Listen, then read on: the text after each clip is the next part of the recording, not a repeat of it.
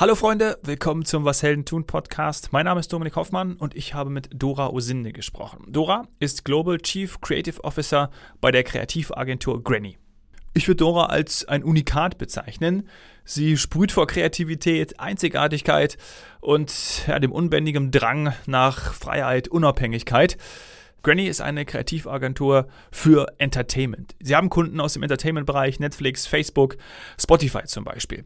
Das total Spannende an Granny ist das Zusammenspiel von den Disziplinen Kreativität und Social. Das haben sie perfektioniert und um den Faktor Diversität erweitert. Denn Grannies sagen, was sie denken. Es zählen keine Hierarchien, sondern Verantwortungsbewusstsein und Teamplay. Bei Granny tut jeder oder jede das, worin er oder sie am besten ist und kann sich dabei auf die Unterstützung der anderen verlassen. Die gesamte Arbeitsweise und Ausrichtung war, glaube ich, entscheidend, warum Dora Anfang 2020 von Netflix zu Granny nach Berlin gegangen ist. Auch davon berichtet sie in dieser Ausgabe. Viel Spaß dabei. Dora, ich freue mich sehr auf unser Gespräch. Was macht ihr denn bei Granny? Steigen wir mal so ein. das ist ein schöner Einstieg. Ich freue mich auch, dass wir heute sprechen. Granny ist eine Kreativagentur mit Fokus auf Entertainment, also das im weitesten Sinne. Wir betreuen Streaming-Kunden, Broadcasting-Kunden, aber auch so Kunden wie Facebook, und arbeiten mit denen an Strategie, an Social Media, aber auch an größeren 360 Campaigning Themen. Ich glaube, das fasst ganz gut zusammen, was wir machen. Hört sich auf jeden Fall cool an. Kreativagentur für Entertainment. Äh, Entertainment, die Kunden hast du ja gerade schon erklärt, beziehungsweise ein paar genannt. Kreativität finde ich immer ein sehr spannendes Thema.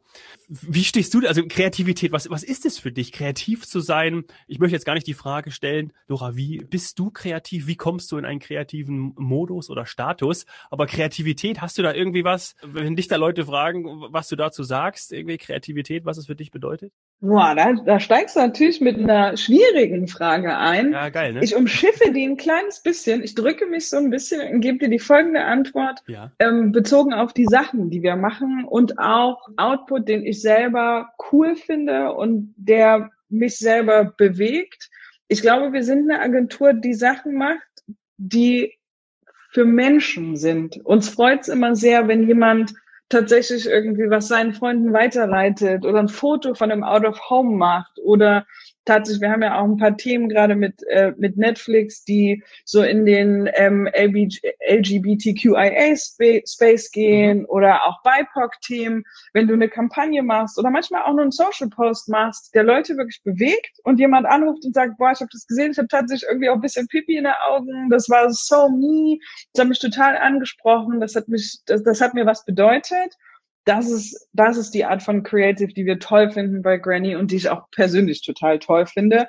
Und ich glaube, der nicht ganz so deeper Engel da drauf ist auch, wir mögen Sachen, die mit Popculture tun haben. Das Meme vom Meme, der Gag über den Joke, den letzte Woche einer im Internet gemacht hat, Sachen, wo man so tief drin ist, dass man es wirklich dann nur versteht, wenn wir beide irgendwie so ein bisschen in der gleichen Bubble unterwegs sind und weil wir so viel Kontext und Erfahrungen drumherum haben, verstehen, warum das lustig ist oder verstehen, warum das traurig ist oder verstehen, warum das ein Aufreger ist.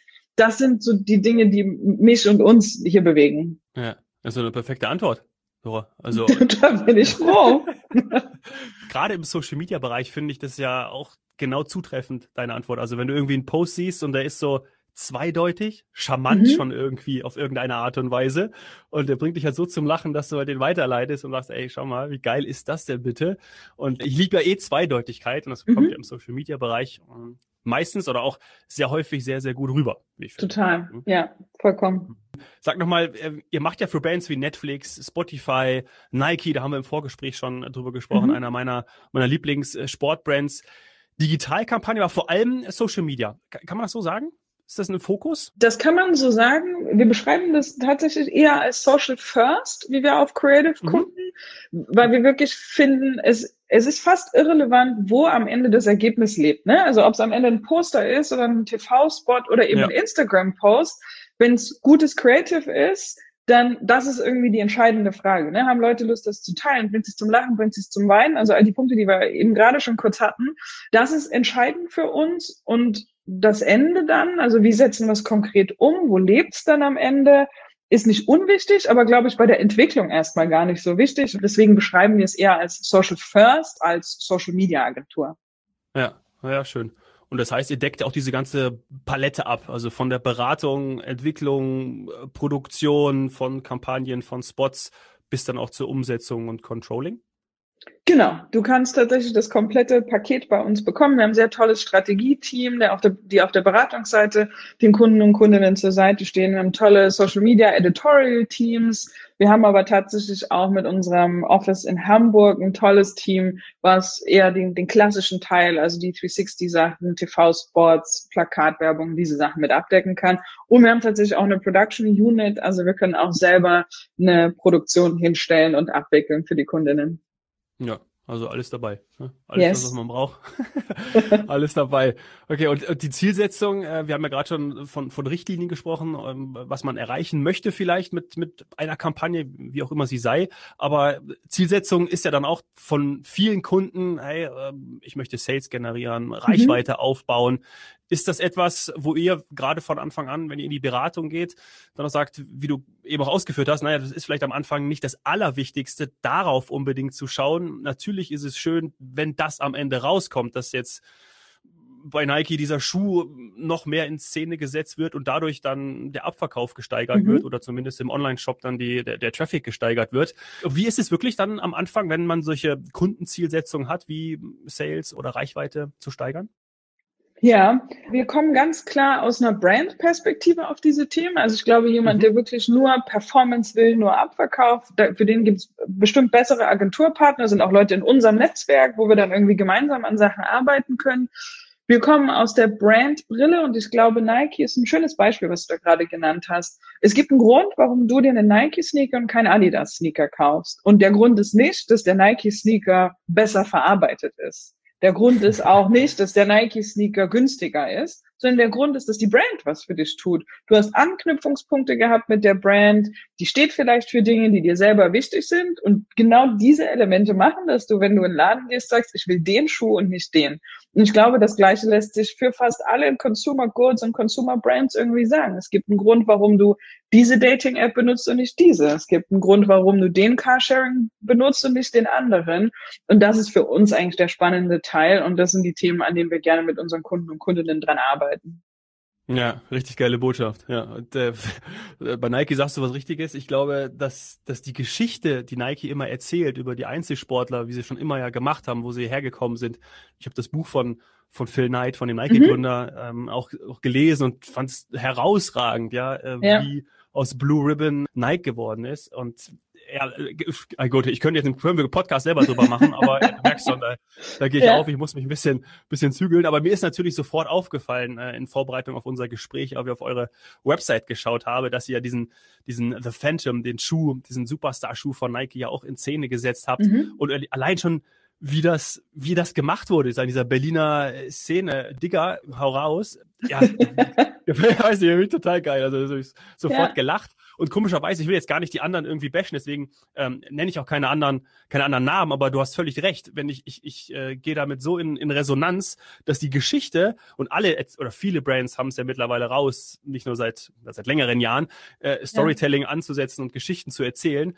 Aber trotzdem, ja, geht man dann auf diese eine Brand, der man zugehörig ist oder für, zu dem man sich zugehörig fühlt, geht man Total. mehr auf, ne? Weil alle anderen erzählen ja auch irgendwie Geschichten. Das ist ja sowas. Ja, und für mich gibt's da tatsächlich gar keinen besser oder schlechter. Ne? Also ich nehme das ja. Nike Adidas Beispiel wirklich nur als sehr prominentes Beispiel, aber ich glaube, das funktioniert wirklich across industries, auf, auf alle möglichen Marken bezogen und vor allen Dingen auch jetzt so 2021 und auch so nach Corona, glaube ich, funktioniert das auch sehr kleinteilig. Also tatsächlich Menschen, die sich jetzt entscheiden, eben nicht bei Amazon vielleicht zu bestellen, sondern den Local Shop um die Ecke zu supporten oder vielleicht ein Produkt zu kaufen, was jemand entwickelt hat, der mir sehr ähnlich ist. Ja, vielleicht in meinem Fall, vielleicht ist es eine schwarze Frau, die ein, ein Haircare-Produkt entwickelt hat. Das spricht mhm. zu mir. Das spricht mehr zu mir als vielleicht das Shampoo von L'Oreal. So, ne? Ja. Und ich glaube, in dieser Story und in die Geschichten und die Values, die hinter einer Brand stecken, da steckt so viel drin, was, glaube ich,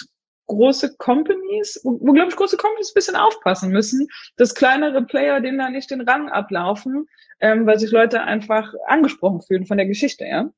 Ja, ja, das glaube ich auch. Das glaube ich auch. Und du sagst es ja gerade, ich glaube, das ist extrem wichtig, das genau das zu verstehen. Also die, auch die Community zu verstehen, die genau wie wir beide das jetzt gerade gesagt haben oder wie ich jetzt sage, wie ich von, von Nike schwärme oder wie ich darin aufgehe, dass man genau das auch weiß. Also dass man diesen, diesen Ton auch treffen kann. Ne? Total. Also, und das ist ja, glaube ich, das auch Teil eurer Arbeit natürlich von Granny. Absolut.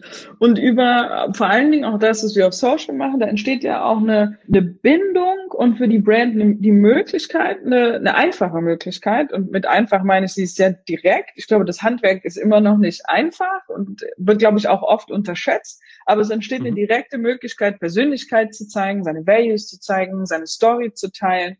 Und die hat ja dann auch eine gewisse Nachhaltigkeit. In deinem Fall, du liebst Nike. Wenn Nike mal ein Patzer passiert, du bist wahrscheinlich trotzdem noch am Start. Warum? Weil du die ja. Brand magst und weil du viele gute Momente mit der Brand hattest. Und ich glaube, da, auch das ist was, was man nicht unterschätzen sollte. Die Nachhaltigkeit und die Langfristigkeit von Social Media. Vielleicht sind es nicht morgen die 500.000 Follower, aber vielleicht die 20.000, die du hast, die sind am Start, wenn dir mal was Blödes passiert, wenn du mal nicht ganz den Ton getroffen hast oder wenn ja. du das neue Produkt launchst und du willst, dass jemand positiv drüber redet. Also ich glaube, das ist nicht zu unterschätzen. Ja, ja, interessant. Cool. Und so eine andere Brand oder so eine große Brand ist ja auch Netflix und für die mhm. hast du mal gearbeitet, ne? Das ist korrekt. Ich war fast fünf Jahre da, habe in Amsterdam gelebt, habe da in den europäischen, im europäischen Headquarter gearbeitet, habe zu Anfang Social betreut für Deutschland und Central Eastern Europe und dann so die zweite Hälfte meiner Zeit bei Netflix war eine Global Creative Marketing Stelle, so, so hieß das damals. Ich habe die ersten Originals betreut, die wir in Europa, Middle East und Afrika oh, gelauncht haben. Also das erste mhm. schwedische, das zweite türkische, das erste deutsche mit Dagis, glaube ich, ein sehr bekanntes ja. ähm, und auch das erste südafrikanische. Das war eine coole Zeit. Ich war viel unterwegs, viele Leute kennengelernt und aber auch an sehr geilen Projekten gearbeitet. Ja, interessant. Als ich das gelesen habe, habe ich sofort daran gedacht, weil ich habe, äh, glaube ich, vor zwei Jahren oder zwei Jahren, ich komme bei Corona komme ich immer durch den mit den mit den, mit yeah. Zeiten durcheinander, ähm, ja. habe ich habe ich das Buch gelesen eben äh, von Netflix, also äh, keine Regeln. Ja? No rules, ähm, rules, yeah. ja. Ja, also und das ist natürlich auch krass. Also ich glaube, ich kenne tatsächlich noch keinen, noch niemanden, der äh, bei Netflix gearbeitet hat. Also du bist, du bist sozusagen meine erste und deswegen finde ich es auch so, mhm. so interessant, wie bei Netflix die Kulturen aufgebaut werden, wie man mit Mitarbeitern umgeht. Also ich meine, wenn man dem Buch eben Vertrauen schenken mag, beziehungsweise mhm. das, was man so liest und hört, ist ja schon äh, auch eine krasse nicht nur eine krasse Brand, aber wie auch mit den Mitarbeitern umgegangen wird. Und mhm. ähm, da würde ich kurz einmal einen Punkt, finde ich auch sehr gut, und den hast du irgendwie auch schon erwähnt, oder den sehe ich dann irgendwie auch bei Granny. Ich möchte jetzt nicht Granny und Netflix vergleichen. Erstens steht es mir nicht zu, und zweitens kann ich auch nicht, kann ich es auch nicht bewerten. Das kannst du natürlich, ja. ja. Ähm, aber so dieser Punkt, weil du hast gesagt, dass man natürlich seine Teams und auch dann natürlich die Diversität auf Projekte setzen soll, ähm, wo man ja auch selber zum Beispiel seinen Background hat. Mhm. Ähm, also um da einfach das, ähm, seine Stärken einbringen zu können. Und das ist, glaube ich, etwas, was ja was wirklich sehr, sehr gut ist und auch Unternehmen ausmacht. Und ähnlich würde ich jetzt den Vergleich ziehen, äh, ist es auch bei Netflix. Stimmt das? Also, dass du sagst, also einfach nur jetzt mal da mal reingeschaut, dass es wichtig ist für Projekte, um Unternehmen oder auch gerade auch um Brands zu, zu begleiten, zu betreuen und auch da strategisch kreativ zu werden, ist es sehr wichtig, dass man ja, dass man erstens weiß, wovon man spricht, dass man, dass man genau, äh, ja, ist ähnlich wie lustig. Ich mache ja auch äh, parallel einen, einen Reisepodcast und ja. äh, ich hatte vor kurzem jemanden da, der ähm, war natürlich perfekt vorbereitet, weil er diese Destination so kannte und er kann natürlich viel besser eine Destination auch verkaufen, in einem Reisebüro Klar. zum Beispiel, wenn er schon 5000 Mal da war. Ist ja logisch. logisch. Ja, ja, Äh, ich war noch nie auf den Azoren, wie soll soll ich wissen, wie schön es da ist? Ja, aber von Südafrika schwärme ich da auch einen vor, weil ja. ich da äh, schon mal vier Wochen war und, und, drei Wochen, also war schon irgendwie sieben Wochen dort und weiß, was dort abgeht. Ja. Ähm, daher nochmal um die, auf die Beratung zurückzukommen ähm, und mein, mein Netflix-Granny-Vergleich, ja, bevor ich mich hier um Kopf und Kragen rede. äh, ich mag, ich mag den gerne, ich finde das schön.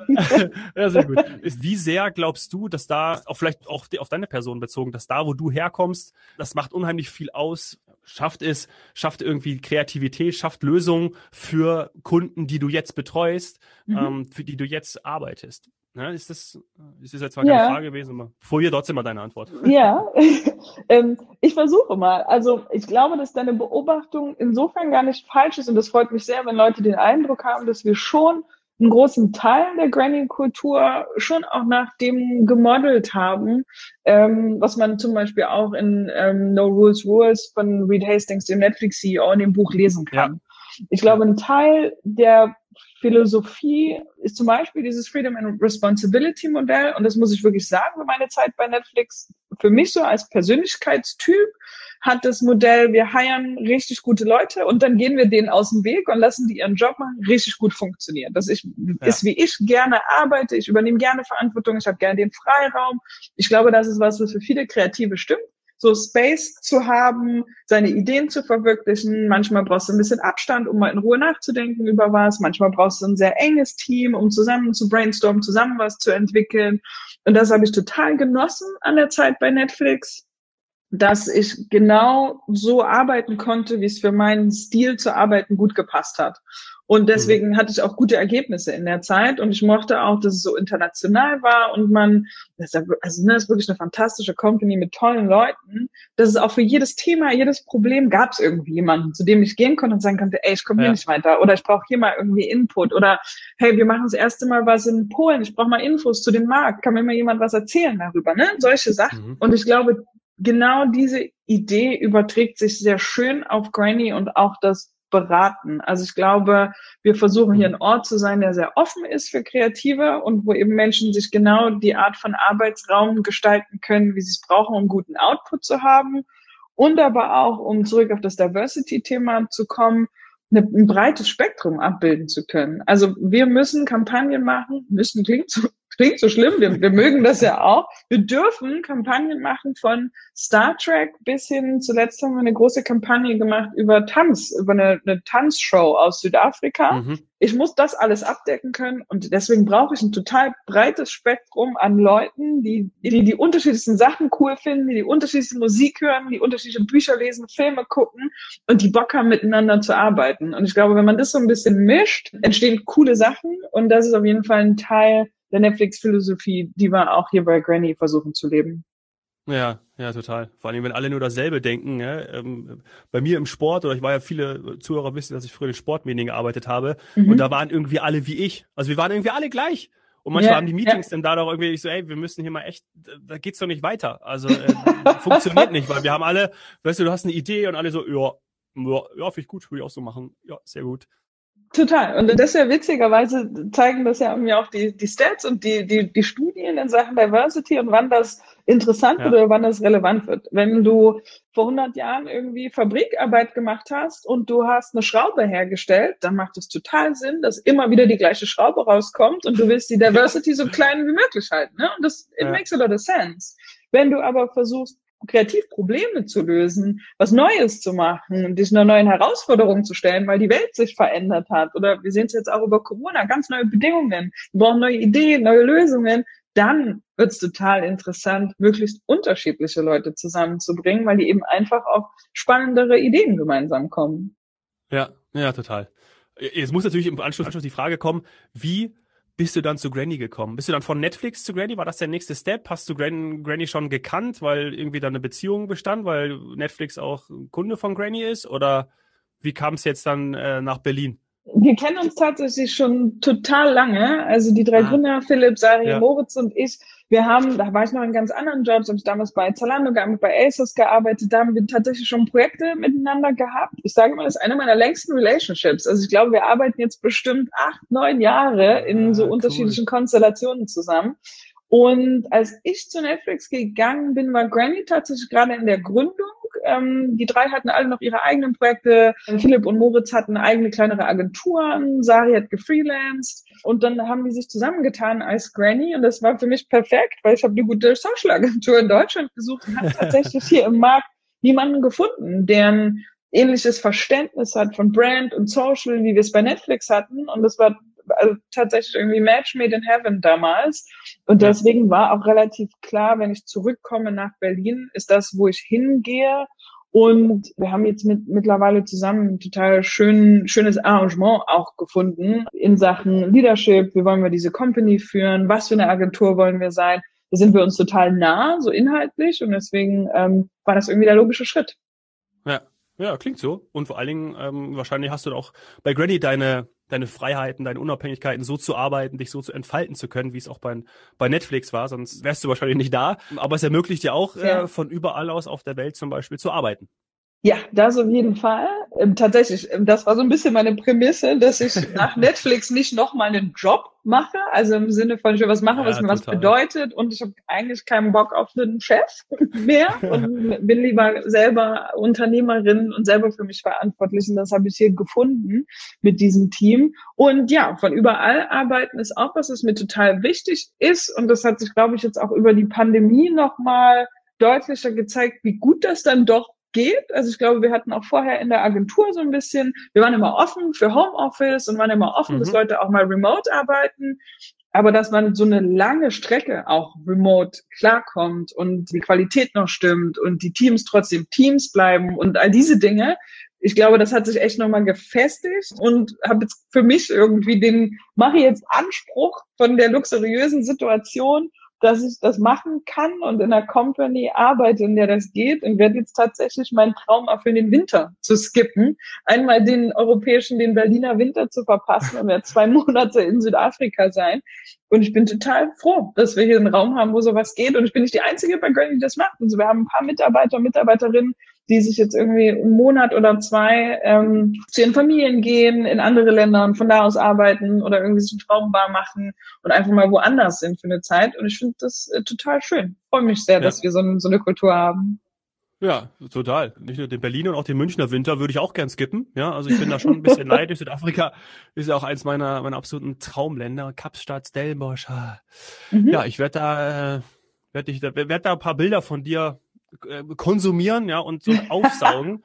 äh, Mega, ja. So viel, ja. Macht da so viel Content, wie du, wie du machen kannst. Und wünsche dir dafür natürlich, dafür alles Gute, ja. Hab eine ganz tolle Zeit. Vielen, vielen Dank. Wirst du an verschiedenen Orten sein, oder?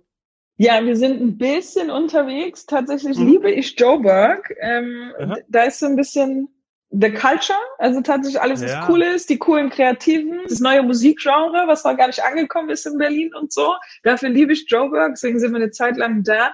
Aber Joburg hat natürlich keinen Strand, deswegen sind wir dann den Rest der Zeit auch in Kapstadt. Wir teilen uns ein bisschen auf. Wir machen natürlich auch so ein bisschen Stellenbosch, bisschen Wein und so. Ja. ja, und so verteilen wir die Zeit ein bisschen, ja. Oh, großartig, großartig. Ganz, ganz viel Spaß, äh, hab eine ganz tolle Zeit und ich sage ganz lieben Dank auch, dass du bei mir hier im Podcast zu Gast warst. Und ähm, möchte auch noch äh, nicht unerwähnt lassen, dass du ja auch einen eigenen Podcast hast äh, für Granny. Letzte Woche im Internet habe ich auch schon reingehört. So ist es, Finde ich ja? auch total toll, sehr kurzweilig, machst du echt großartig. Packe ich auch den Link in den Show Notes zu dem Podcast. Dora, ganz lieben Dank und liebe Grüße in die Hauptstadt. Danke dir, Dominik. Hat mich sehr gefreut. Danke für die Einladung. Ciao, ciao. Tschüss. Was nehme ich aus dem Gespräch mit der wunderbaren Dora mit? Diversität und eine offene Kultur, das sind die Stärken von Granny. Kreativität hat viel damit zu tun, Zusammenhänge zu erkennen. Und daraus entsteht dann kreativer Content für die Entertainment Brands. Wenn dir die Folge mit Dora gefallen hat, freue ich mich auf eine 5-Sterne-Bewertung bei iTunes. Schlag mir auch gerne Gäste vor, Freunde, Bekannte aus deinem Umfeld, mit denen ich hier im Podcast über ihr Business sprechen darf. Darüber würde ich mich total freuen. Mach das am besten über Instagram, Hoffmann oder per Mail an dominik.hoffmann.etwasheldentun.de. Danke fürs Dabeisein. Bis zum nächsten Mal. Cheers, Hero.